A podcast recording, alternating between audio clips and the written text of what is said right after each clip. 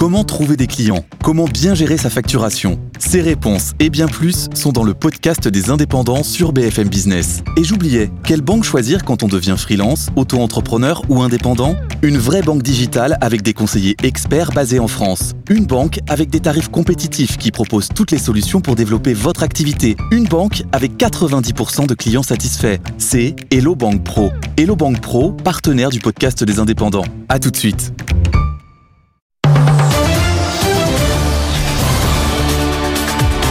BFM Business, le grand journal de l'écho, Thomas Asportas. Allez, on démarre ce grand journal de l'écho avec le directeur général de Rexecode. Bonsoir Denis Ferrand. Bonsoir Thomas. Merci d'être là ce soir sur BFM Business parce qu'on a ce chiffre effectivement qui est tombé en début d'après-midi et qui a fait euh, vaciller les marchés, même s'ils se sont repris après. C'est euh, l'inflation américaine, plus 9,1% au mois de juin, après plus 8,6% au mois de mai.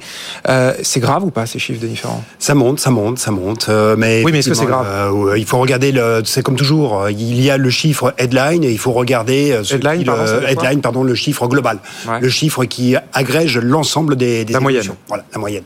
Et donc il faut regarder ce qui va contribuer à l'évolution du chiffre euh, d'ensemble, du chiffre global. Et on a une très forte détermination ce mois-ci par la hausse des prix de l'énergie, avec euh, un, un, premier, un début du mois de juin où on a atteint des pics sur euh, les prix de les prix de l'essence et depuis ça a un petit peu reflué. Donc mais, mais ce faisant c'est l'essentiel de la hausse de, de, début juin qui a impulsé le mouvement sur le prix de l'énergie. Et quand on regarde l'inflation cœur, euh, celle qui est hors énergie et hors alimentation, il y a un petit ralentissement. Cela fait quatre mois consécutivement que l'inflation sous-jacente, l'inflation cœur, mhm. ralentit un petit peu quand on la regarde en glissement sur un an. Elle est à quel niveau celle-là? Là, elle est à 5,9%. ça reste euh, énorme. Ah oui, oui ça, ça reste élevé, hein, bien entendu. Mais, mais surtout, c'est sa dynamique qui, qui, est intéressante à regarder. C'est qu'en glissement sur un an, elle ralentit un petit peu, même si sur les tout derniers mois, la, la UI, elle était quand même assez dynamique. Bon, donc les États-Unis sont pas du tout sortis de leur problème d'inflation. Non, non. Euh, c'est pour ça que le, le, message de la Fed, euh, qui a été interprété par les marchés, finalement, non, la Fed, elle ira peut-être pas aussi loin que ce qu'elle a bien voulu annoncer ah. au mois de juin. Bah, le message de la Fed, pour l'instant, il ne doit pas être remis radicalement en question. Mmh. Elle a affiché sa détermination à, à lutter contre l'inflation, à porter les taux bien au-delà de ce qu'elle considère le taux neutre. Et c'est ça qui est le véritable marqueur de la détermination de la Fed, c'est-à-dire que fin 2022, fin 2023, fin 2024, elle annonce qu'elle aura un niveau de taux directeur supérieur à ce qu'elle considérait être le taux neutre, à savoir 2,5%. Et c'est ça qui dit bien qu'elle veut véritablement casser cette spirale inflationniste, quitte à se donner ensuite eh bien, un peu de mou par rapport à sa détermination. Mais pour l'instant, ce que fait la Fed, ça marche pas du tout. Quand on voit des taux d'inflation Oui, mais parce que cette inflation, elle la a Fed, une... elle perd complètement là en ce moment. Ah non, mais le, ce que veut faire la Fed, c'est que on sait qu'elle a réagi avec un peu de retard. Beaucoup de retard. Avec beaucoup de retard. Et donc, euh, l'inflation s'est d'ores et déjà installée. Hum. Mais en revanche, ce qui compte, c'est ce qu'elle va faire désormais. Hum. Et donc, c'est bien d'afficher cette tard. détermination. Non, parce que la Fed peut intervenir assez fortement. On a probablement... Enfin, il n'y a pas de nouvelles euh, fortes hausses de prix du pétrole qui semblent se dessiner. Or, l'inflation est quand même très déterminée par ce qui se passe sur l'énergie, sur euh, l'alimentaire. Hein. Pas autant que cela n'est le cas en zone euro, mais il y a quand même une forte détermination alimentaire. Ce qu'il faut arriver à casser, c'est l'inflation sous-jacente. Hum. C'est cette inflation que... Ouais. Or, avec le ralentissement économique que l'on voit, avec notamment le ralentissement de la, des dépenses de consommation des ménages, mmh. qui sont totalement érodées par, dans les, les, le revenu est totalement érodé par l'inflation. Hein. Mmh. Mais on a un ralentissement de la demande des ménages. On a également un fort ralentissement à venir de l'investissement des entreprises. Eh bien, c'est petit à petit la demande interne qui est en train de se tempérer. Et ce faisant, eh bien, c'est le carburant de le carburant fondamental de l'inflation qui est en train de se tempérer. Ouais. La Fed le dit, hein, il y a un risque de récession aux États-Unis. Oui, il y a un risque de récession, mais au total, euh, un risque de récession sur le PIB. Mais en même temps que vous avez euh, un PIB qui va peut-être euh, ralentir quand même assez sensiblement, on aura à la fin du mois le chiffre du deuxième trimestre, mmh. vous avez toujours des créations d'emplois qui sont extrêmement importantes. Oui, ça, oui. Le taux de chômage est toujours en baisse, ça, oui. il y a 3,5, 3,6 à peu près. Ouais. Et en fait, on a une récession qui, qui est un peu une, une, récession assez habituelle avec lesquelles les Américains ont, savent composer. C'est un choc économique qui va ralentir et qui, ce faisant, va permettre de, de, de, casser cette spirale inflationniste. Mais euh, jusqu'à présent, eh bien, il y a des problématiques qui sont tout à fait particulières que doit connaître l'économie américaine. C'est la problématique de la grande démission, c'est le fait que le taux d'emploi est toujours inférieur à ce qu'il était en 2019. Donc il y, a, il y, a, toujours un problème de retour euh, des, euh, des employés dans le, dans le marché du, marché du travail. Donc euh, il y a... quoi, 5-6 millions de personnes euh, marché Pas tout à fait. Non, c'est un petit peu moins. Désormais, on est plutôt aux environs de, de 3 millions. D'accord. Euh, de 3 millions qui ne sont pas revenus sur le. C'est quand même dingue. Hein, ouais. Avec surtout, euh, ce sont surtout les, les plus âgés. C'est-à-dire que le taux d'emploi, par exemple, des 65 ans et plus, il est de, de 10 points inférieur à ce qu'il était en, en 2019. Ouais. Euh, en revanche, quand on va regarder sur les 25-34 ans, hum. là, l'écart, il est quand même plus faible. Mais il est toujours en dessous du niveau de 2019. Donc il faut continuer à assurer le retour sur euh, le retour sur le marché. Plus 9,1% d'inflation en juin, ça va encore monter. On va atteindre les 10%. Ça peut, ça va dépendre vraiment de ce qui se passe possible. sur les prix de sur les prix de l'énergie. C'est ça qui en fait est le, est le déterminant. Je vois pas l'inflation fondamentale aller beaucoup plus haut que ce là où elle naît ouais. euh, actuellement, ouais. parce que les évolutions de salaire sont fortes, certes, mais on est aux environs de 6-7%. Donc 6-7% d'inflation sur les salaires, un peu de gain de productivité, ça vous fait un fondamental d'inflation qui est aux environs de, de 4. Hum. Donc on ajoute des chocs sur l'énergie, on ajoute des chocs sur l'alimentaire, et ça, ça vous porte l'inflation très haut. Mais s'il y a un ralentissement sur les prix de l'énergie, et on a quand même une baisse sur le prix du pétrole qui est ouais. intervenue. C'est la réaction de Joe Biden, hein, il a dit les prix sont trop élevés mais obsolètes parce qu'ils tiennent pas compte de la baisse des prix des carburants. Oui, qui, qui c'est pas un peu culotté de dire ça quand même, non? Bien entendu, mais euh, on a quand même une échéance qui n'est plus si lointaine que ça. Désormais, les midterms, ça ouais. ne sont plus très loin. Non, bon, et en fait, ils cherchent. C'est la parole motifs, du président euh... des États-Unis quand même. Elle doit oui. être crédible sur l'économie aussi. Mais ils cherchent des motifs, euh, des motifs d'optimisme également et de donner un horizon qui soit un petit peu plus, un petit peu plus rose. Mais et, et, de toute façon, il a raison. Le prix du gasoline, il a, il a franchi oui. un pic aux environs du 15 juin. Et il baisse parce que le prix du pétrole recule. Ouais, et puis, il n'y a pas que le prix du pétrole qui recule. Les tensions sur les prix des matières premières alimentaires à l'échelle mondiale ont touché un pic aussi début juin. Les prix des métaux ont très fortement reculé. Donc vous avez plusieurs éléments qui mmh. sont au fondamental, qui sont vraiment très en amont de l'inflation, mmh. qui se sont retournés et ouais. qui peuvent donner un peu d'espoir quant, à, quant au fait qu'on est probablement pas loin du pic. Alors, euh, même question pour la France, puisque ça c'est ce matin, hein, c'est l'INSEE qui nous a dit ça, confirmation, plus 5,8% au mois de juin. Euh, Est-ce que là aussi l'inflation peut encore continuer à monter cet été à la rentrée? Est-ce que là aussi on a atteint un pic pour vous? Alors, euh, Parce que si pour quasiment 6% d'inflation en France, ça aussi c'est quand même un peu violent. Oui, on, on a là, encore, il y a une forte détermination par l'énergie, par ouais. l'alimentaire, mais surtout ce qui est important, c'est de regarder le, le, fondamental là aussi. Et on a probablement encore devant nous un peu d'accélération parce qu'il y a du, du, retard sur les évolutions de salaire. L'inflation corps, elle est à combien, pardon, en France? L'inflation corps, elle est aux environs de 4%. Ah ouais, bah pareil. Donc, euh, donc euh, non, pas les, du tout les niveaux auxquels on est. Les États-Unis sont, sont, plutôt, euh, les États-Unis sont un petit peu plus hauts. Oui, mais je sais. Non, non, mais en France, 4%. Enfin, ah oui, là aussi, c'est un autre monde. On n'était oui, pas du tout dans ce monde-là. En fait, on a totalement changé d'environnement. Bah, non, non, mais on est à 4%. Et a priori, cette inflation de base, elle peut rester encore quelque temps élevée parce que on n'a pas encore vu la transition euh, dans les prix des chocs qui interviennent sur les salaires actuellement. Vous avez bien noté que normalement le, le SMIC devrait être à nouveau réévalué Tout à fait, euh, Tout à fait au 1er août, au 1er août de 2%. de 2% par la stricte application de la règle d'indexation du SMIC sur l'indice d'inflation, ouais. enfin sur l'indice des prix. Tout à fait. Et ce qui fait quand même 8% d'évolution du SMIC sur un an. Ouais. Et ce 8% d'augmentation des salaires, alors évidemment, enfin d'augmentation du SMIC, ça ne veut pas dire 8% d'augmentation oui. De l'ensemble des salaires, hein, bien mmh. entendu. Et évidemment, ça tire euh, tout vers le haut. Mais ça tire vers le haut, et pour l'instant, on n'a pas encore la transition probablement de ce choc. La spirale euh, prix-salaire. Ouais, disons qu'il y a la partie prix, il y a la partie salaire, il n'y a pas la partie retour sur les prix oui, oui, oui, euh, d'ores et déjà. Ah, Parce okay. parle bien d'une boucle prix-salaire, bah, plutôt d'une boucle prix-salaire. Prix. prix. Ouais, Donc euh, on a la première, le premier Mais on s'en rapproche de, alors de ce, de ce risque-là que tout le monde redoute. Hein? Ah, oui, ça on, se précise pour Alors on, on s'en rapproche. Euh, là encore, ça va être une course entre les évolutions des prix et les évolutions de l'activité. Si l'activité est ralentie très fortement, à ce moment-là, l'espace pour avoir, pour pouvoir faire passer des hausses de prix va se contracter mmh. euh, sensiblement. Mmh. Donc, euh, spontanément, si on reste sur un niveau d'activité plutôt bon, alors à ce moment-là, la boucle prix-salaire prix va véritablement s'exercer. Hein mais euh, comme on est plutôt dans une phase de ralentissement et qui commence à, à donner Ah oui. des signes assez, euh, assez sensibles, On va en parler tout comme on est après. plutôt dans un signe de ralentissement, alors on peut avoir euh, la, la- la transmission des salaires vers les prix sera peut-être plus modérée, mais dans ce cas, ça sera au détriment des marges. Hum. Et ce faisant, ben, on risque d'accentuer encore un petit peu plus le ralentissement avec moins d'investissement des entreprises. Mais donc, dernière question pour l'inflation en France. Pour vous, ça peut encore monter?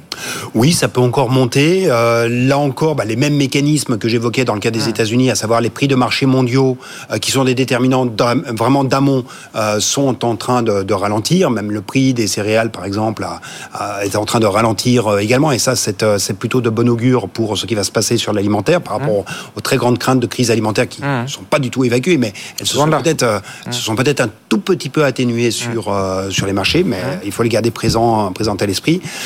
Donc au-delà de ces de ces facteurs, on va dire un peu exogènes sur lesquels on ne maîtrise pas, on a plutôt encore devant nous un petit peu de un petit peu de hausse qui peut intervenir parce que jusqu'à présent euh, les loyers par exemple n'ont pas véritablement réagi.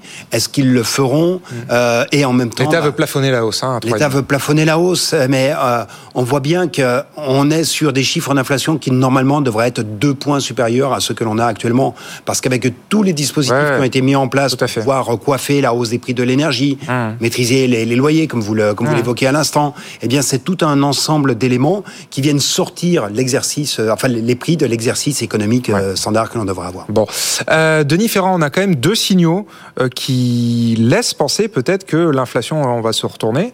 D'une part, vous le disiez, des prix de matières premières qui se retournent, et euh, à la fois dans l'énergie, mais même aussi dans les matières premières agricoles ou le bois, enfin tout un tas de matières premières. Et puis on a aussi hier soir euh, la Banque de France dans son enquête mensuelle de conjoncture qui dit que les patrons sont moins nombreux à euh, déclarer des, le fait qu'ils passent des hausses de prix en juillet plutôt qu'au mois de juin.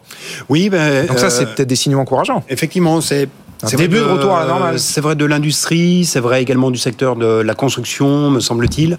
Et euh, l'INSEE aussi corrobore euh, tout à fait ces observations. On le, on le voyait depuis, ça fait deux mois que le solde des opinions des, des chefs d'entreprise sur l'évolution des prix a passé un pic.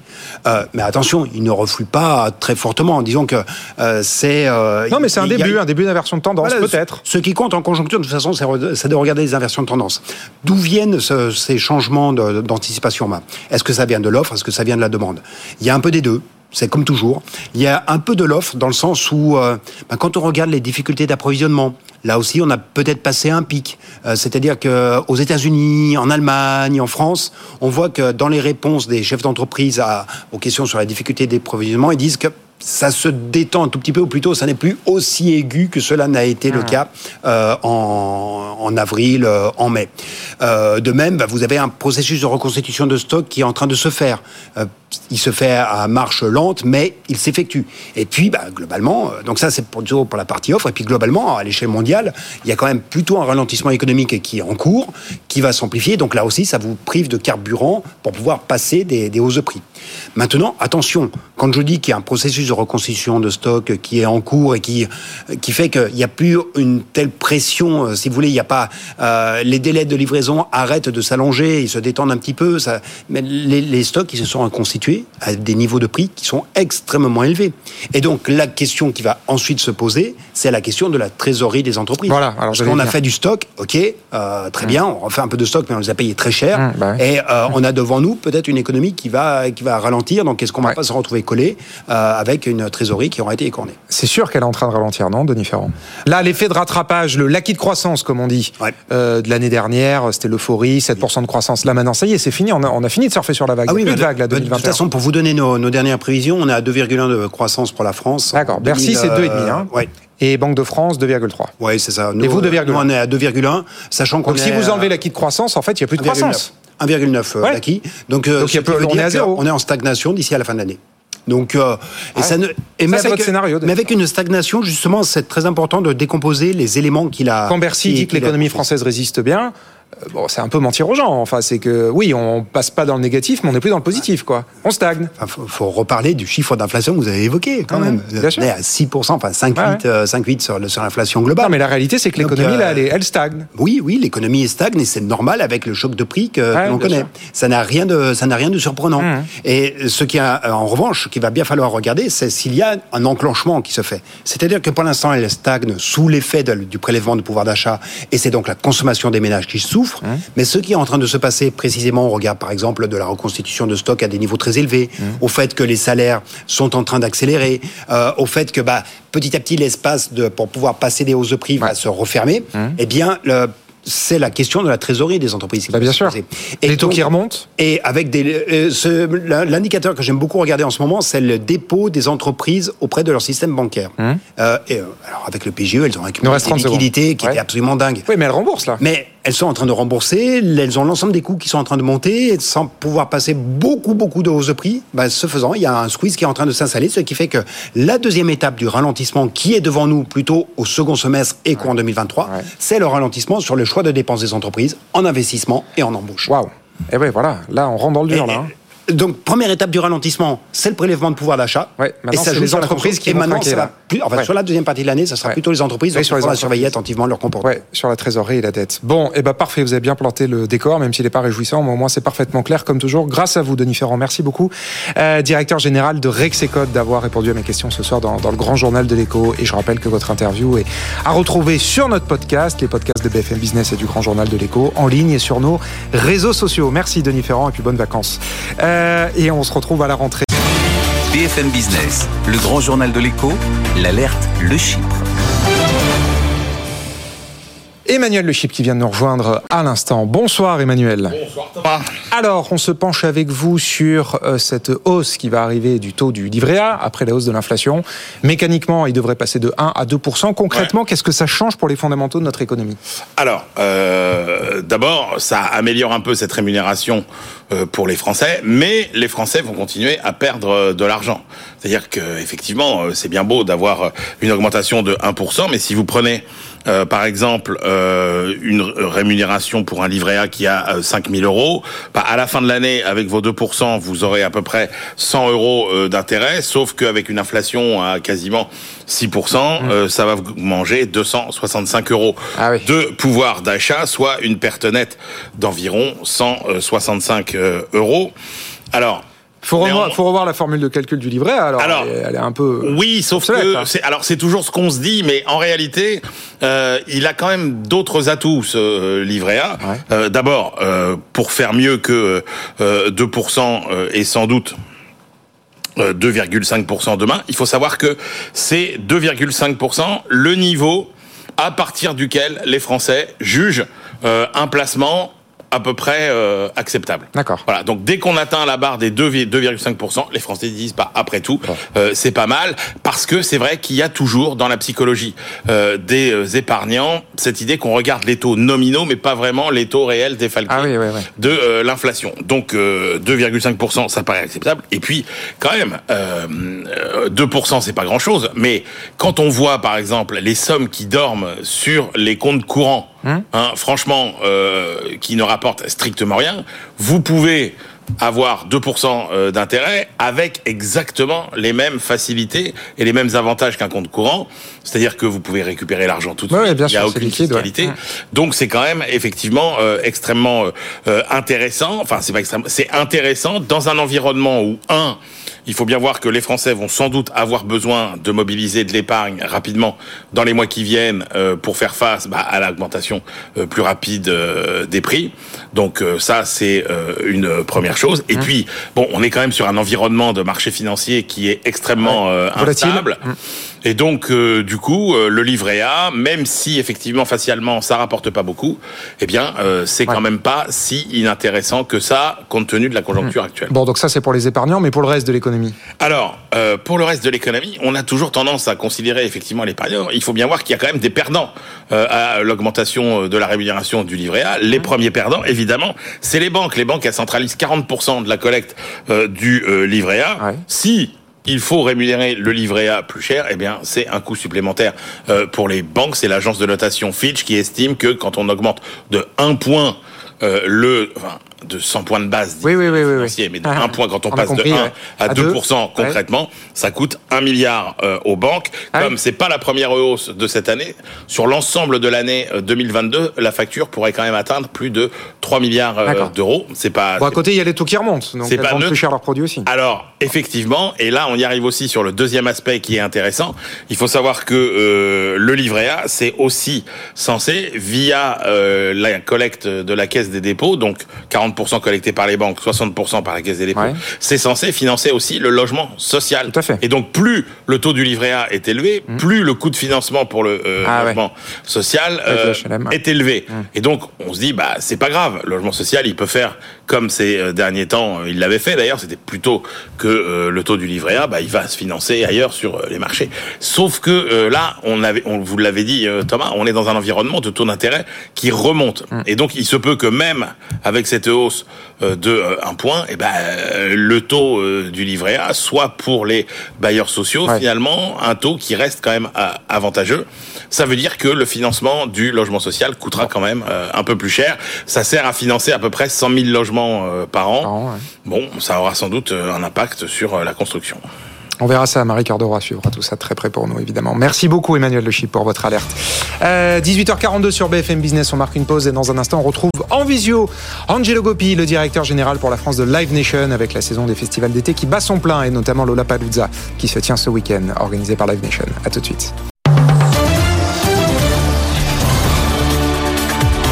BFM Business, le grand journal de l'écho. Thomas Asportas. Allez, la suite du grand journal. On va parler de nos vacances, on va faire un peu la fête, on va parler des festivals d'été de musique parce que ça y est, la saison bat son plein. Euh, ce week-end, on a euh, les, vieilles charrues qui se tiennent dans, le Finistère, on a les francophonies de La Rochelle et puis on a aussi euh, Lola Palooza qui se tient à Paris, grand festival américain organisé par Live Nation et on est en ligne, en visio avec le patron pour la France de Live Nation. Bonsoir, Angelo Gopé. Bonsoir. Merci d'être avec nous ce soir dans, dans le grand journal pour ce top départ de la saison des festivals. Vous attendez combien de monde ce week-end à Lollapalooza? Nous attendons 130 000 personnes sur les deux jours. Euh, la saison a déjà débuté euh, il y a déjà trois semaines. On avait eu le Main Square qui était complet sur quatre jours. Et, euh, ce week-end, on a le, plaisir d'être complet déjà le samedi et d'être quasiment complet le dimanche et avec une affiche qui est assez extraordinaire et exceptionnelle. C'est qui les stars cette année? Imagine Dragon, Anita, euh, Vald, Pearl Jam, Asaf Rocky, Megan Stallion, Manskin, ceux qui ont gagné l'Eurovision, hein qui font euh, un seul festival cette année. Euh, il va être euh, à Lola. Et on a plein d'artistes en devenir comme Tyke. On a retour de Kavinsky. On a ah. un endroit qui s'appelle Lola Kids avec Chris Marquez qui va donner des, cours de danse aux enfants. Hum. Enfin, c'est un week-end qui s'annonce exceptionnel. donc c'est complet samedi, il reste des places dimanche, un peu. Tout à fait, ouais. Et euh, le prix des places, ça coûte combien de venir dans un de vos festivals? C'est pas donné en général? On a 79 euros, mais euh, voilà, pour euh, il doit y avoir une quarantaine de concerts le, dimanche. On a les navettes gratuites depuis la porte Maillot et, il fait beau. Parce que c'est à l'hippodrome de Longchamp, hein, je précise. Est-ce que vous avez augmenté vos prix avec l'inflation, Angelo Gopé?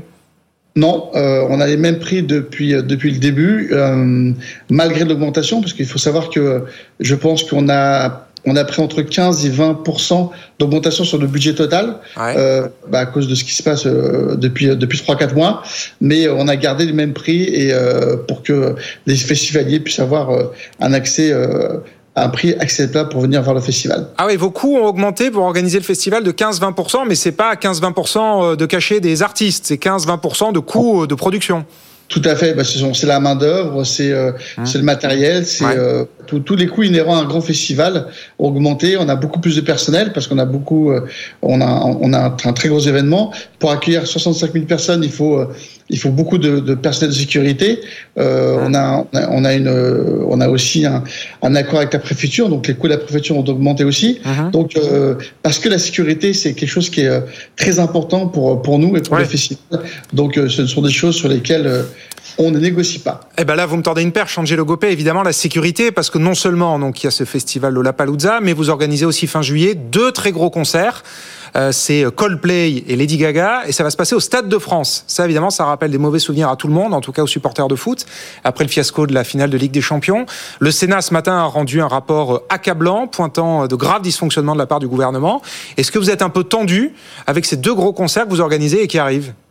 Non, pas du tout, parce que euh, on accueille, on accueille des concerts au Stade de France depuis très longtemps, et, euh, et donc on a l'habitude de, de, le faire. On a l'habitude de le faire, on a l'habitude que ça se passe bien.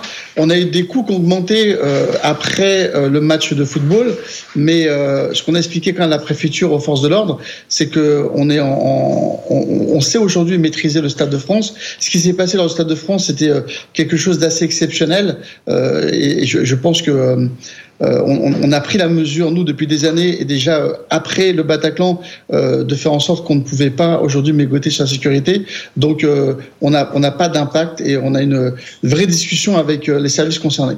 Mais alors, justement, des discussions. Donc, vous avez quand même. Est-ce que vous avez revu, je sais pas, vos procédures, votre organisation après le fiasco du Stade de France? À notre niveau, non. Par contre, ce qu'on a revu, euh, c'est avec la préfecture, c'est toute la mise en place du périmètre missionnel autour du Stade de France. C'est où doivent se situer les forces de l'ordre, comment on accueille les gens, euh, comment on les accueille dans le métro, comment on les accueille depuis mmh. le RER. Et je pense que les forces de l'ordre ont été doublées depuis les ah. incidents du Stade de France. Mais à notre niveau, on a déjà un, un, un service d'ordre dans le Stade de France et dans un périmètre autour qui est assez conséquent déjà. Et alors, vous dites donc votre personnel de sécurité, les coûts ont augmenté ça coûte plus cher aujourd'hui. Parce qu'on met, plus de personnes. Ah oui, d'accord, ok. Mais le coût, le coût par personne, parce qu'il y a aussi des pénuries de main d'œuvre. Euh, vous n'avez pas vous des problèmes de recrutement, alors soit dans la sécurité, soit euh, de prestataires techniques pour vos concerts, vos festivals? Il y a des pénuries de main d'œuvre dans tous les secteurs. Est-ce que vous, ça vous concerne les concerts, les festivals? Ça nous concerne tout à fait et on voit il y a des il y a des il y a des, des festivals et des concerts sur lesquels il manque de personnel. Je pense que c'est un sujet qu'on doit prendre à rentrer avec l'État. Aujourd'hui, notre, notre, notre métier, notre métier doit avoir une doit être beaucoup plus professionnel. Et euh, nous, on, on, prépare l'événement depuis quelques mois, donc on a su anticiper. Euh, là, vous avez parlé de, de, Coldplay. On a on a eu deux stades de France avec les Red Hot Chili Peppers. Mmh. On a quatre stades de France avec Coldplay, le Lapalooza. On a les Rolling Stones la semaine prochaine, Lady Gaga. Donc c'est des choses qu'on a anticipées depuis des mois. Mmh. Euh, parce que c'est notre vie, c'est notre travail. Et euh, j'ai des équipes qui sont extraordinaires et qui ont, qui ont anticipé ça. Mais je pense qu'il y a, il y a une vraie remise à niveau de notre secteur, de nos métiers et de, nos, de, de, de des compétences dans nos métiers. Remise à niveau, ça veut dire quoi? C'est euh, mieux payé? C'est des conditions de travail différentes? Ce que vous dites, non, ça fait un peu penser à ce qui se passe dans la restauration, dans l'hôtellerie Des gens qui sont partis, qui sont pas revenus parce que c'est des métiers un peu durs. Nous, c'est pas ça. C'est, je pense, par exemple, la sécurité aujourd'hui. Il y a un vrai besoin de formation. Il y a besoin de prendre en compte que euh, aujourd'hui, les gens qui viennent travailler euh, en sécurité, ben, le soir après le travail, c'est plus possible. On doit en faire un véritable métier. Mmh. Et, euh, et c'est pareil pour nos métiers. Aujourd'hui, on parle de nos métiers en parlant d'intermittents alors qu'on n'est pas intermittent, on est professionnel. Mmh. On est électricien, on est rôde, on est menuisier. Mmh. Ce sont des vrais métiers. Et intermittent, c'est un peu galvaudé euh, des gens qui, euh, qui font un, un, travail extraordinaire sur le terrain et sans qui les concerts ne pourraient pas avoir lieu. Euh, sur la question de la sécurité, Angelo Gopi, il y a aussi bien sûr le fléau des faux billets. Où est-ce qu'on en est là-dessus? Alors nous on a nous on n'a pas eu de on a on est beaucoup moins de problèmes de faux billets qu'avant parce que on est on est extrêmement vigilant et, euh, et, et, le produit ça fait passer euh, une loi euh, qui a condamné Viagogo il y a quatre ans ouais. et euh, donc aujourd'hui il, il, y a des choses qui ont été mises en place. Ce qui s'est passé par Oui mais ça circule encore hein, justement on parlait de Viagogo enfin ça circule encore les faux billets les arnaques. Mais ce qui s'est passé sur le sur le, le match de foot, euh, est complètement différent de ce qui se passe sur nos concerts. Nous, on vient de faire deux fois Red Hot Chili Pepper, on a eu des dizaines de cas et pas des milliers de cas. D'accord. Euh, donc la, la différence, c'est que l'UEFA n'aurait jamais dû autoriser euh, le, le, le, billet thermique sur un match avec une telle demande. C'est juste pas possible. Euh, quand on fait des concerts à forte demande, on prend des précautions, où les, télé, où les billets vont sur les téléphones, on, on, on fait remplir les gens avant des formulaires qu'on agrège sur les, sur les téléphones, on fait correspondre des cartes bleues avec les gens. Donc il y a, y a vraiment une, une, pleine mesure de la part des producteurs de spectacles de ces dangers. Je pense qu'il n'a pas été anticipé mmh. assez par rapport à l'UEFA. On condamne l'État français, mais je pense qu'il y a aussi une forte responsabilité de l'UEFA par rapport à ce mmh. qui s'est passé. Euh, mais donc, ce que vous dites, c'est que pour les concerts, le problème des faux billets, il est quasi euh, réglé. Il n'est pas, pas, quasi réglé parce qu'il y aura toujours euh, quelques faux billets. Maintenant qu'on a eu du étiquette, il y aura toujours des faux billets. Mais on est dans une proportion qui est beaucoup plus euh, infime que ce qui s'est passé sur le, match de foot. Non, non, bien sûr, bien sûr.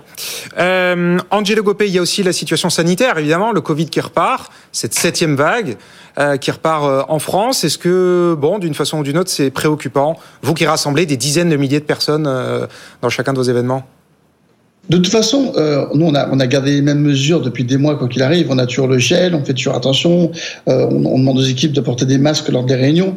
Euh, comme, comme les médecins ont dit, on va vivre avec pendant quelques temps. Je pense qu'il faut, il faut être serein par rapport à ça. Faut, faut pas non plus être alarmiste. Euh, les gens aujourd'hui qui ont le Covid, euh, on en a beaucoup autour de nous. Il faut faire attention parce que du coup ils peuvent pas travailler.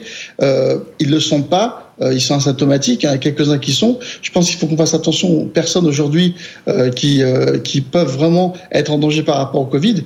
Et le reste, ben, on va apprendre à vivre avec. Et je, je pense qu'il y aura un troisième variant, un septième variant, un huitième variant. Mmh. Et on voit aujourd'hui que c'est, il faut prendre la pleine mesure des gens aujourd'hui euh, qui sont euh, qui, ont vraiment des forts risques. Et euh, bah, les autres, bah, on va avoir la grippe comme on a une grippe, comme on a un rhume, mais il va falloir vivre avec. Le, le, gouvernement, la nouvelle ministre de la Culture, elle vous a dit un mot de ça? Enfin, est-ce que vous sentez une attention particulière du gouvernement sur ces grands rassemblements ou pas à ce stade? Bah, je, pense qu'ils sont, ils ont, ils ont fait beaucoup pendant deux ans. il faut, il faut quand même avouer que si aujourd'hui les producteurs de spectacles et festivals peuvent faire des éditions cette année, c'est parce qu'il y a eu un, une véritable politique d'aide de la part du gouvernement. Euh, je pense que s'il n'y avait pas eu, on n'avait pas eu le gouvernement qu'on a eu depuis deux ans, on aurait eu. Non, non, mais là je parlais de la reprise de la pandémie. Est-ce que voilà, le gouvernement vous dit bon, ok, pour l'instant on fait les concerts, les festivals, mais on va surveiller ça de près quand même parce que c'est pas anodin de rassembler 60 000, 100 000 personnes. Bon, comme c'est pas anodin de mettre autant de personnes dans le métro et dans les trains, je pense mmh. que on est, on est, tous responsables. Il faut tous qu'on anticipe. Il faut tous que euh, on puisse prendre les, les, les précautions. Et euh, faut pas qu'on soit alarmiste. Mais je, je pense qu'à notre niveau, nous sommes tous assez responsables pour prendre le, le maximum de précautions pour éviter que de mettre les gens en danger. Euh, toute dernière question, Angelo Gopé. Euh, le gouvernement parle aussi de plus en plus, et cette fois-ci vraiment avec insistance, de la sobriété énergétique. Parce qu'avec la guerre en Ukraine, il y a de plus en plus de risques que la France manque euh, d'énergie. Euh, le gouvernement appelle toutes les filières, toutes les organisations à réduire leur consommation d'énergie et d'électricité. Comment est-ce que vous, les festivals, les concerts, vous pouvez euh, être plus économe Parce qu'évidemment, enfin j'y connais rien, mais j'imagine que vous consommez un maximum d'électricité dans ces festivals et concerts. Je pense encore une fois, c'est des choses qu'on a pris euh, euh, à bras le corps depuis deux trois mois. Euh, il y a toute une réflexion sur les énergies renouvelables, sur les euh, sur la façon dont on va utiliser l'énergie sur les festivals. Euh, nous, on a on a on a des, des, des, priorités sur sur 10 à 15 ans. Euh, je pense que ça va peut-être accélérer à cause de la crise énergétique, mais je pense que ce soit l'énergie, que ce soit l'eau, que ce soit les déchets, que ce soit le plastique, il y a des choses qui ont été mises en place depuis deux ans mmh. et qui sont aujourd'hui crucial pour l'avenir de la planète, l'avenir de nos enfants et, euh, de nos métiers. Euh, je pense que nous, on a fait, euh, on travaille aujourd'hui avec eux sur, sur le, sur pas mal de causes et c'est quelque chose aujourd'hui qui, qui est indéniable, fondamental et important pour l'avenir. Et à poursuivre, des efforts à poursuivre. Merci beaucoup Angelo Gopi d'avoir répondu à mes questions ce soir dans le grand journal de l'écho, directeur général de Live Nation France, avec donc Lola Paluzza qui se tient ce week-end à l'hippodrome de Longchamp. Et donc les Stones, incroyable, hein, ils, ils survivent à tous les Stones qui seront aussi.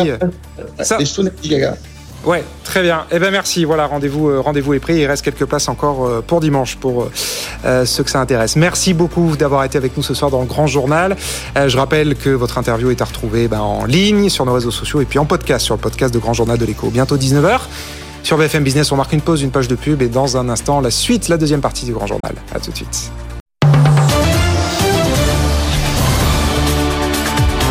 BFM Business, le grand journal de l'écho, Thomas Asportas. La suite du grand journal de l'écho et avec cette inflation à 5,8% au mois de juin, eh ben, on va parler de ce que font les banques pour le pouvoir d'achat. Bonsoir Daniel Ball. Bonsoir. Merci d'être avec nous ce soir sur BFM Business. Vous êtes le directeur général du Crédit Mutuel et vous avez annoncé ce matin le lancement d'un compte bancaire à 1 euro par mois et sans aucun frais d'incident pour euh, les plus précaires, pour les ménages les plus fragiles. Ça va marcher Comment concrètement Bon, d'abord, Crédit Mutuel Alliance Fédérale, je suis directeur général de cette structure-là, oui. c'est-à-dire 14 des 18 fédérations, hum. parce que c'est sur ce périmètre-là que nous avons pris oui. la décision. La Bretagne, Arcane, il n'y pas, oui. Non, deux autres fédérations. Non, non, comme vous précisez, mais, voilà, ouais, ouais. voilà, non, mais mmh. juste pour que l'information soit, tout soit fait, juste. Tout à fait. Crédit Mutuel, Donc, Alliance Fédérale. Voilà, et mais ça concerne également notre filiale, le CIC. Mmh. Nous avons euh, une offre pour la clientèle fragile, qui est une offre réglementée, qui, euh, d'après la réglementation, est à 3 euros maximum. Nous avons décidé de la ramener à 1 euro. Hein, elle concerne l'ensemble des clients qui sont considérés comme fragiles. Et en plus, et c'est une mesure que nous avions déjà mise en place pendant la crise sanitaire et que nous reconduisons, nous disons qu'il n'y aura aucun frais d'incident. Donc, ce qui veut dire que pour un client titulaire de cette offre, clientèle fragile, il payera net 1 euro par mois Hein pour son compte, avec euh, la carte, avec euh, l'ensemble des services, et même chez nous une deuxième carte, puisque souvent ce sont des comptes joints, et on ne facturera pas un supplément pour la deuxième carte. Donc c'est une économie importante. Euh, Vous dites c'est surtout, 3 euros. Normalement, ce type de compte, ça coûte 3 euros, c'est ça? Oui, 3 euros, plus éventuellement des, des frais d'incident. Par exemple, si un prélèvement euh, arrive et il n'y a pas de couverture, donc il y a une étude et il y a généralement un, un prélèvement, qui- euh, un, un prélèvement, Un frais, ouais. qui, qui- des frais qui sont, qui sont facturés. Et là, nous nous engageons à ne prendre aucun frais. Mais comment, comment vous faites alors du coup pour que enfin ça peut vous coûter cher alors dans ces cas-là. Comment est-ce que vous faites pour pas facturer de frais? Vous interdisez les découverts? Enfin qu'est-ce que vous allez faire? Non, justement. En plus, pas systématiquement, Ouais. mais en fonction de la situation du, du client, on peut mettre en place un découvert qui va jusqu'à 225 euros, histoire de faire le joint sur une fin de mois, sur, une, sur un Mmh. moment difficile.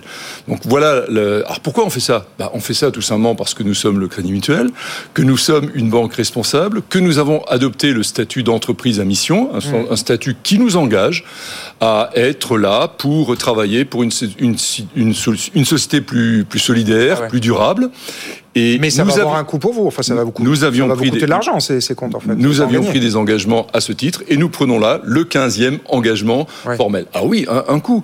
Euh, nous avons à peu près 50 000 titulaires actuellement de, de cette offre, donc vous faites Ah, voilà. le compte. ça c'est pour Donc, 50 000 c'est- personnes c'est- donc. C'est 1 million euh, par, par an. Mais si je prends en compte le- l'absence de, de prélèvement de, de frais pour les incidents, on est à un coût qui est entre 3 et 4 millions d'euros par an. D'accord. Intéressant, bah merci pour ces précisions-là.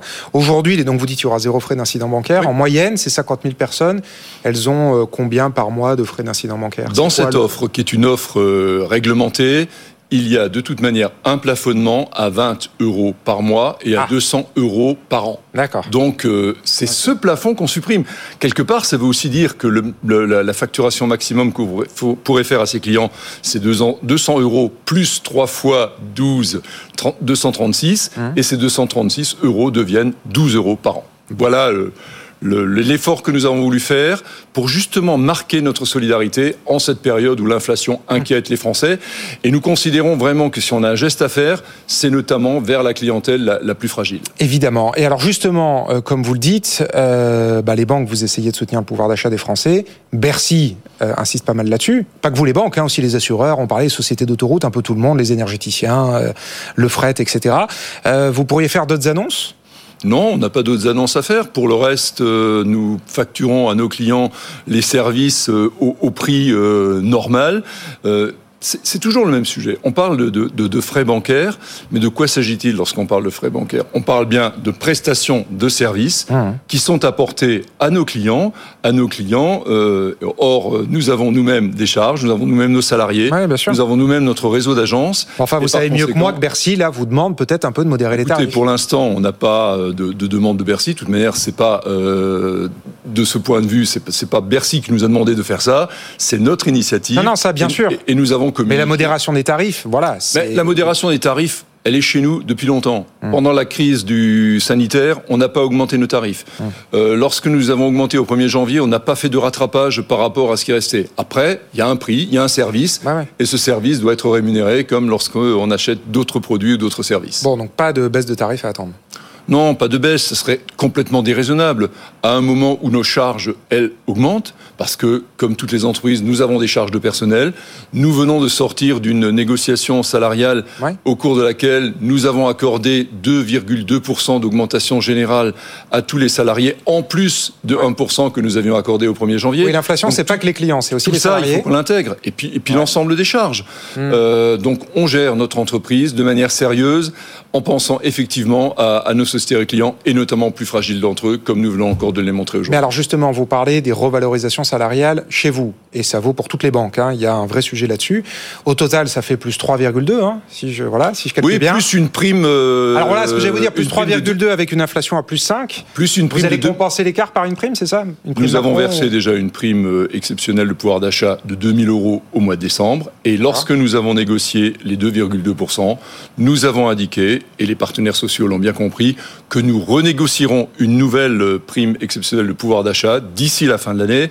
Mmh. Lorsque les négociations avaient eu lieu, le dispositif n'était pas définitivement arrêté, puisqu'il doit être arrêté euh, par la loi prochainement, avec notamment le fait qu'il ne soit pas imposé fiscalement et qu'il n'y ait pas de cotisation mmh. sociale. On s'inscrira évidemment dans ce cadre-là. Je rappelle simplement que l'an dernier, lorsqu'on a fait cette prime exceptionnelle de pouvoir d'achat, on ne l'a pas limité aux salariés qui avaient jusqu'à trois fois le SMIC. On l'avait donné à l'ensemble des, C'était 2000 euros Vous avez donné 2000 euros 2000 euros, absolument. Bon, et alors là, vous allez saisir euh, le fait de pouvoir tripler les montants Écoutez, on n'en est pas là. C'est pas ici qu'on va faire la négociation avec les partenaires sociaux.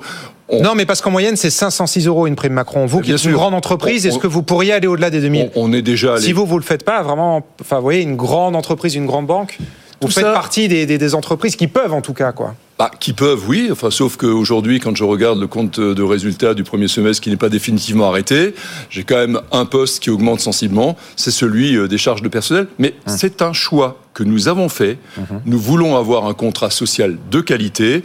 Ce contrat social de qualité ben, se justifie et ensuite on, nous l'avons dans, dans, les comptes. Donc on verra euh, lorsque nous serons dans la négociation en fin d'année le montant de, de, cette prime exceptionnelle de pouvoir d'achat et serait complètement déraisonnable de ma part de m'engager aujourd'hui sur un. Non, non, sans vous engager, mais donner une tendance en tout cas et sur les, les, ah, les NAO, parce que c'est comme ça que ça s'appelle. Oui, hein. comme ça que ça s'appelle. Les, les NAO de l'année prochaine. Là, là déjà les, les discussions vont s'enclencher ou non? Bah, là, nous, nous, avions euh, négocié au mois de décembre et nous avions pris un engagement de nous revoir au mois de septembre en fonction de l'évolution de l'engagement compte tenu de, de l'inflation. Compte tenu de l'inflation forte, on s'est revu dès juin pour prendre les mesures que nous prendrons. Donc notre prochain rendez-vous, c'est comme traditionnellement fin novembre, début ah, décembre.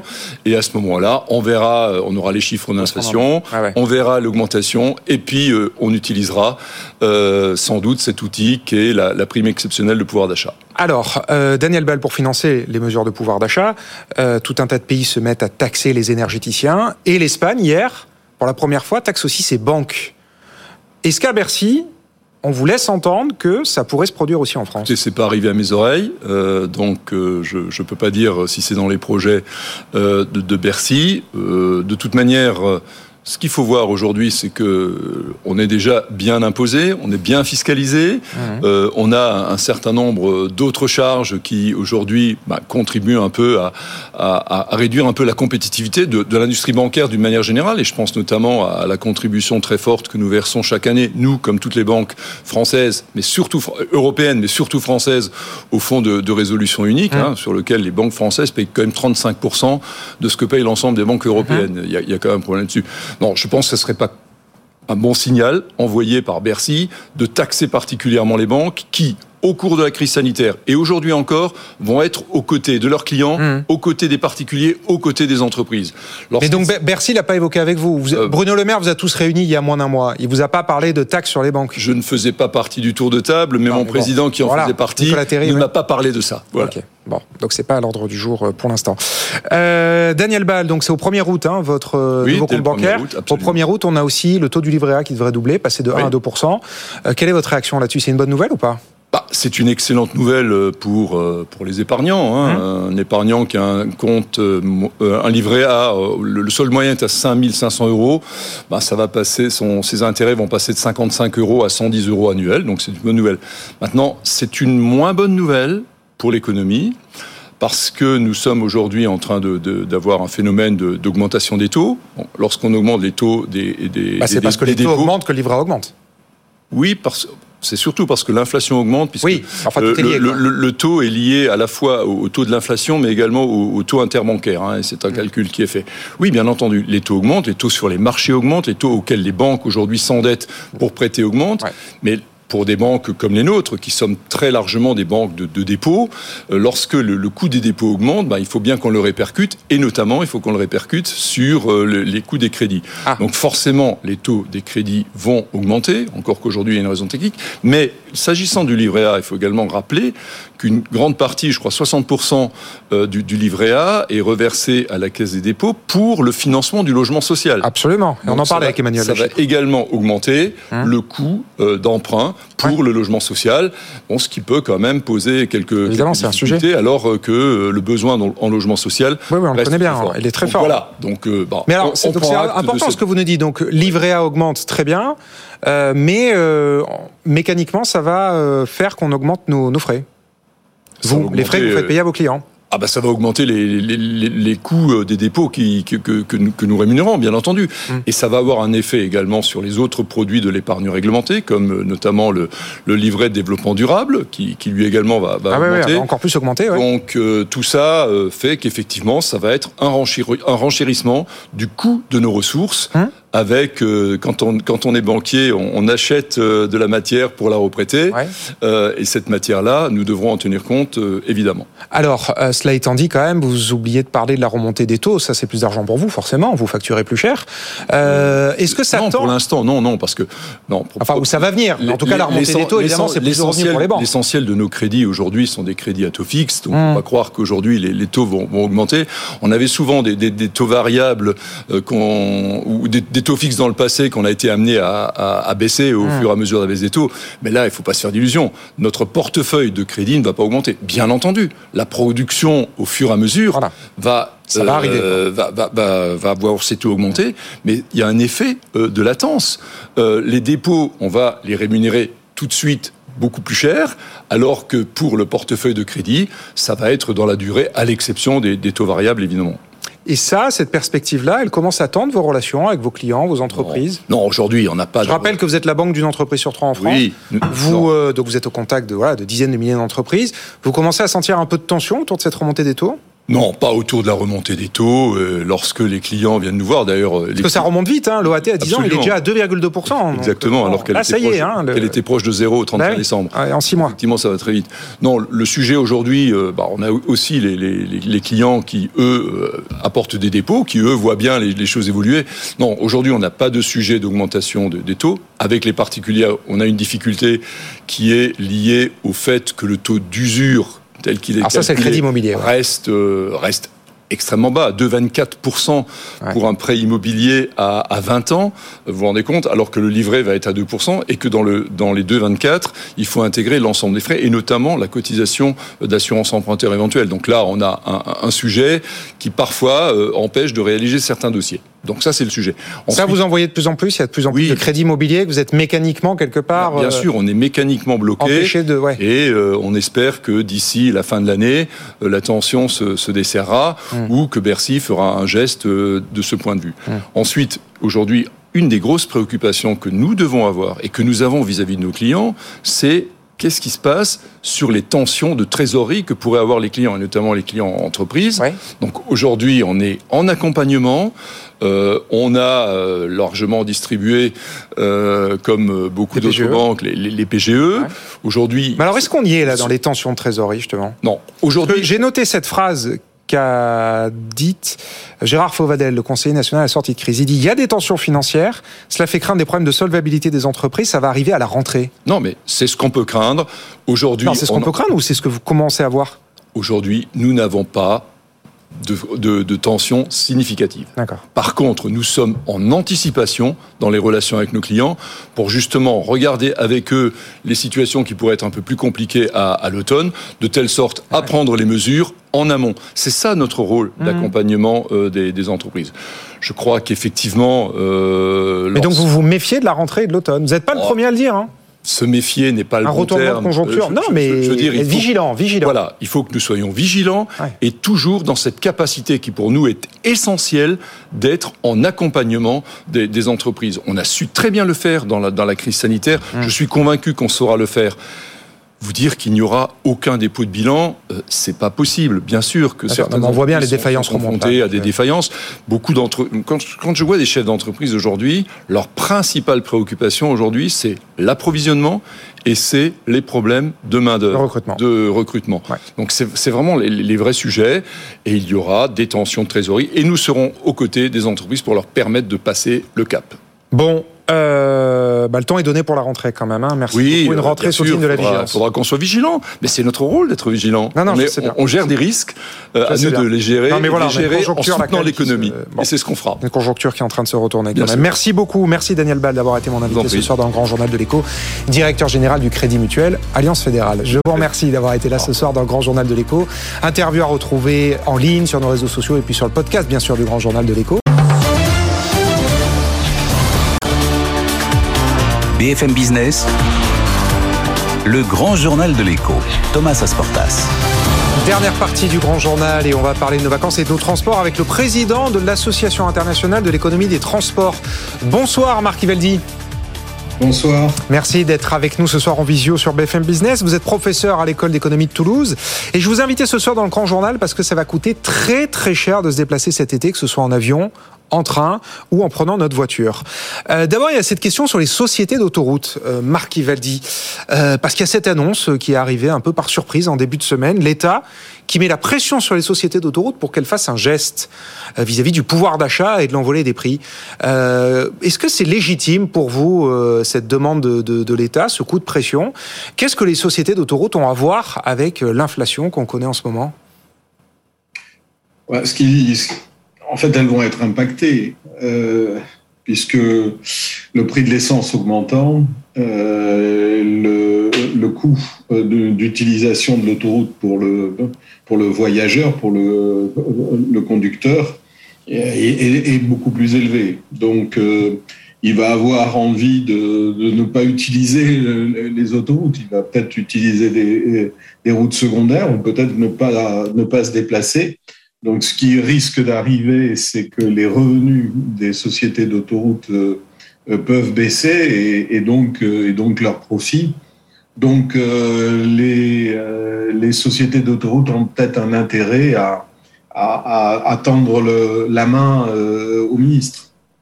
D'accord, donc en fait, si elles le font, c'est parce que potentiellement, avec non seulement les prix du carburant qui augmentent, évidemment, euh, les certains automobilistes, en fait, pourraient pas en plus euh, payer les péages. C'est ça, ça, à la fin, la facture, elle devient trop lourde. Oui, la, la facture de, de, de, transport pour faire Paris-Marseille euh, devient trop lourde. Donc, euh, effectivement, on peut utiliser d'autres d'autres solutions, d'autres routes, mmh. les routes nationales. Ah, évidemment, c'est c'est c'est plus long, mais pour des vacances, finalement, une heure ou deux heures de plus de transport, c'est jouable. Euh, donc, euh, effectivement, les, les, les sociétés d'autoroute ont peut-être intérêt à, à, garder le trafic et ouais. donc euh, à faire un effort sur, sur les péages. D'accord. Bon, enfin bon, vous êtes d'accord avec moi, elles y sont pour rien. La hausse des prix des carburants, l'inflation. Euh, on leur demande de non, faire un geste. Là, vous expliquez la rationalité économique, qui est effectivement de garder du trafic. Mais en soi, dans l'absolu, il ne s'agit pas de rendre de l'argent qu'elles auraient gagné. C'est le procès qu'on fait, par exemple, aux énergéticiens. Oui, c'est vrai. Mais en même temps, on sait très bien qu'elles sont sous pression politique, puisque ah ouais, différents groupes différents groupes politiques euh, demandent leur nationalisation ou, la, hum. ou, ou, les, ou des péages euh, gratuits. Euh, donc, euh, elles, elles, ont, elles ont un intérêt à, à, jouer, à jouer le jeu. Enfin, voilà, je, je crois que ouais. je crois qu'il n'y a pas. Il y a, et, et, et c'est une, c'est une bonne solution en fait pour elles. En plus, finalement, ce gouvernement, en tout cas celui qui, euh, ce, ce, le, le, dernier gouvernement, enfin le quinquennat de, de ouais, le premier quinquennat, quinquennat ouais. de, le premier quinquennat a vu euh, de, de, nouvelles autoroutes. C'est la première fois que ça se faisait depuis très longtemps. Mhm. Mmh. Je, je, pense à, par exemple à Toulouse-Castres. C'est un dossier Vous qui était, euh, qui était très très long et, et qui est euh, qui est maintenant euh, c'est une autoroute qui va se faire. Mmh. Donc euh, elles, elles, ont elles ont un, un, intérêt, oui, bien sûr, mais personne finalement euh, n'est responsable euh, de de l'augmentation ouais. des prix et de l'inflation. Et donc, les, les, les, tarifs les tarifs des péages, ils n'ont pas augmenté à cause de l'inflation, typiquement. Alors s'ils ont augmenté en ah début d'année par, par l'effet mécanique de, des, des contrats, des contrats qui ont eu lieu après la privatisation des, des autoroutes, contrats qui, qui ont reçu beaucoup, beaucoup de critiques probablement une partie qui ne sont pas complètement injustifiées euh, comme critique. Et donc, euh, euh, peut-être reporter une hausse des, de, de, l'inflation et de, des prochaines augmentations c'est peut-être tout à fait tout à fait jouable. Ouais. Mais alors là, pour l'instant, ce que les sociétés d'autoroutes ont annoncé, c'est une remise de 10% pour les péages payés en chèque vacances via les badges de télépéage. C'est une usine à gaz, enfin, rien que de lire, on n'y comprend rien. Il n'y a pas grand monde, non, qui va payer moins cher ces péages cet été? Euh, je pense que oui, effectivement, euh, le, télépéage, euh, ça concerne relativement peu de, gens. C'est à elles de, le voir, ce qu'elles vont gagner. Je pense que les gens qui ont le, télépéage, ce sont finalement des, utilisateurs habituels, je dirais captifs. Hum. Euh, c'est des professionnels. Ils passent. Euh, c'est pas eux. Euh, eux, de toute manière, ils sont captifs. Une augmentation euh, du, coût du transport, ils, sont obligés de la, de, la bah subir et, de, et ils vont pas, ils vont pas changer trop leurs habitudes. C'est l'élasticité de leur euh, demande, elle est, elle est, elle est faible. C'est effectivement, on pourrait se dire que c'est plutôt, euh, euh, c'est plutôt Monsieur Tout le Monde pour, qui pourrait être intéressé. Ceux qui partent actuellement, qui, vont partir, qui vont partir en vacances, effectivement. À mon avis, il y aurait euh, plus d'intérêt pour eux à, jouer euh, ce, jeu. Hmm, ouais, donc peu probable qu'on en reste là. Et d'ailleurs, on n'a eu aucun écho hein, de la réunion qui s'est tenue ce matin entre Clément Bonne et les sociétés d'autoroute. Bah donc ça risque sûrement de, ça risque sûrement de bouger. Exactement. Alors, euh, donc il y a la question des vacances d'été, mais euh, le gouvernement veut pas en rester là, euh, puisque comme vous le dites, il y a des contrats hein, avec ces sociétés d'autoroutes sur les concessions. Et Clément Bonne a aussi annoncé qu'il voulait d'ores et déjà s'attaquer aux tarifs de l'année prochaine. mais dans, dans, dans, quelle mesure, en fait, on peut faire bouger les tarifs? Est-ce qu'il faudrait revoir les contrats? Enfin, déjà, ces contrats, ils sont valables jusqu'à quand, Marc Ivaldi? Alors, je je je sais plus les dates, mais ils sont ils sont ils sont loin. C'est donc loin, c'est quoi Dans 10 ans, 20 ans Enfin, c'est cet ordre de grandeur oui, au, au, moins 10 ans. Au ah moins 10 ans. D'accord. J'ai plus j'ai plus, plus de dates hmm. en, en, tête. Donc, euh, effectivement, euh, euh, l'État est très contraint par, par le cadre de ces, de, ces contrats et, il y aura très peu de marge de manœuvre. Ouais, c'est ça. Maintenant, il faut quand même voir, il faut quand même voir que les sociétés d'autoroute ont aussi bénéficié euh, du, euh, euh, du quoi qu'il en coûte. Euh, parce que elles ont, elles ont aussi subi euh, beaucoup de beaucoup de pertes mmh. et elles en ont eu, elles, elles en ont bénéficié un peu. Donc, euh, je crois que le renvoi d'ascenseur euh, est, jouable. Mais euh, le, problème, c'est que, enfin, vous, comme vous le disiez, il y a un cadre juridique avec ces contrats. Mhm. Ça sera très très difficile de, les de les renégocier.